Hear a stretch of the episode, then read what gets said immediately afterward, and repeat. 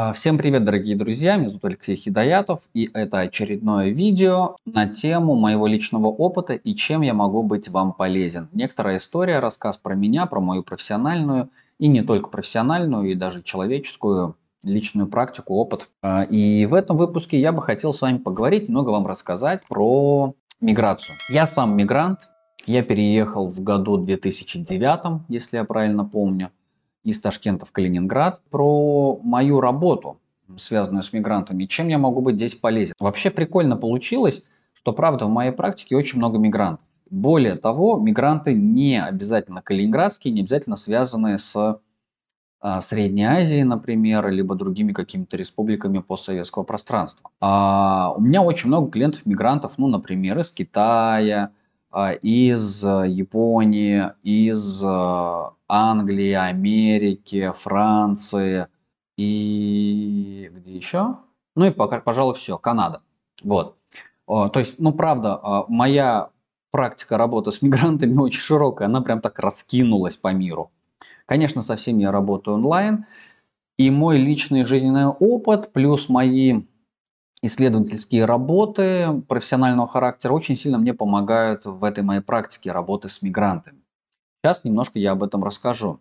А, когда я проходил обучение на социальной работе, а, одна из тем а, моей курсовой, которая должна была стать дипломной, но я в итоге выбрал другую тему, была изучение сетей социальных связей.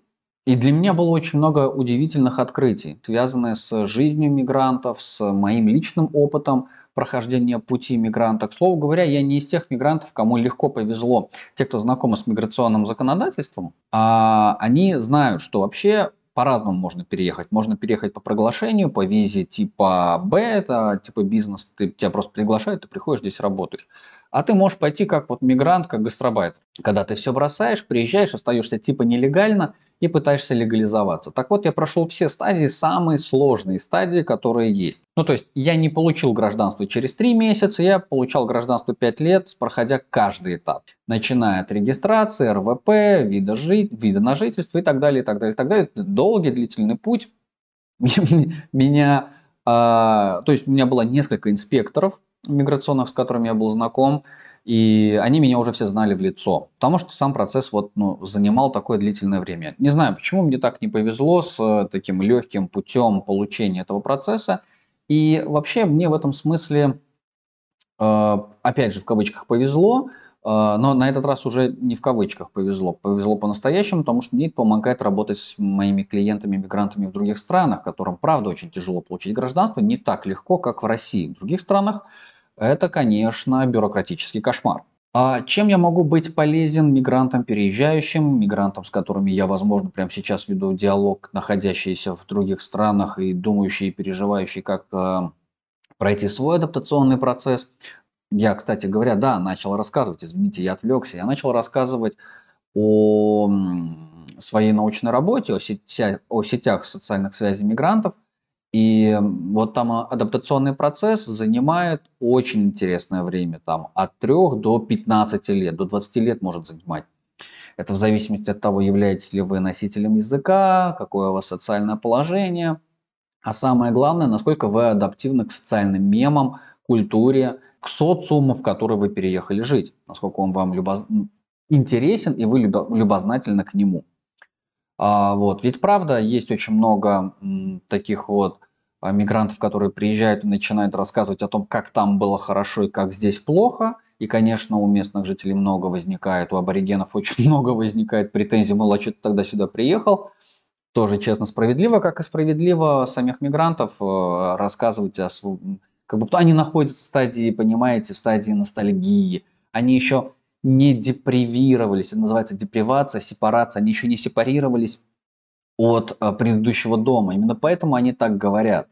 А, вот. Э, это все очень любопытный, интересный процесс. Они мне очень хорошо знакомы, особенно как это работает в групповом формате. Я просто восхищаюсь этим процессом. А так как я групповой аналитик, я веду много групп, и у меня есть одна долгосрочная группа, вот уже третий год мы работаем, а, и много других групповых проектов, которые я проводил, то мне дает, ну то есть у меня очень большая богатая база знаний о жизни мигрантов, о том, как они выстраивают отношения, о том, как тяжело их выстраивать, о безопасности, о тревоге, о юридических, документальных, технических, политических моментах. Очень много чего любопытного, интересного, чего я могу бы вам рассказать. Но в этом видео, наверное, я все не расскажу.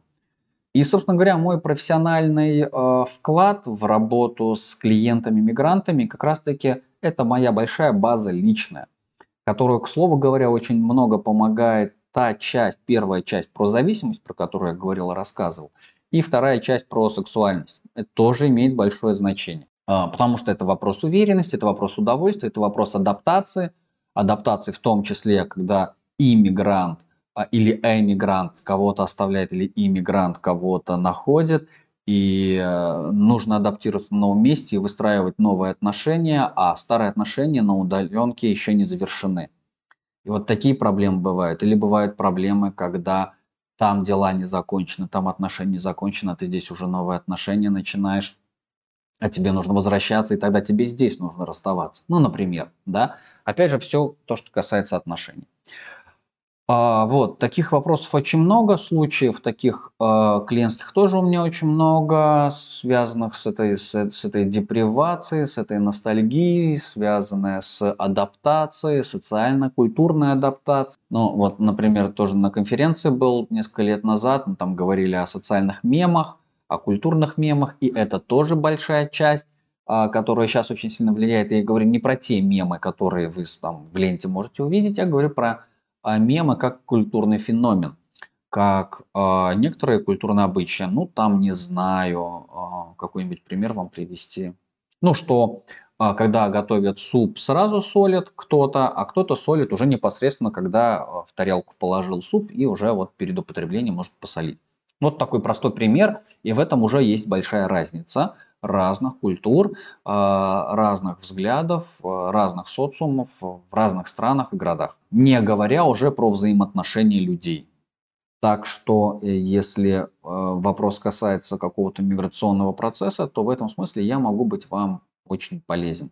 Мой опыт был очень длинный, тернист, суров. А, когда я переезжал, я там оставил девушку, я оставил маму, когда я переезжал, я с ними расставался как в последний раз. И это так и оказалось. Мы расстались навсегда. Я так и не вернулся туда. У меня были свои причины оттуда уезжать. А, когда я переехал сюда, я сталкивался очень много с попытками обмана, и с новой структурой, с новыми правилами культурными. И на удивление, например, с некоторыми законами, которые безусловно работают там, где законы потому что я из той страны, там, где законы очень плохо работают.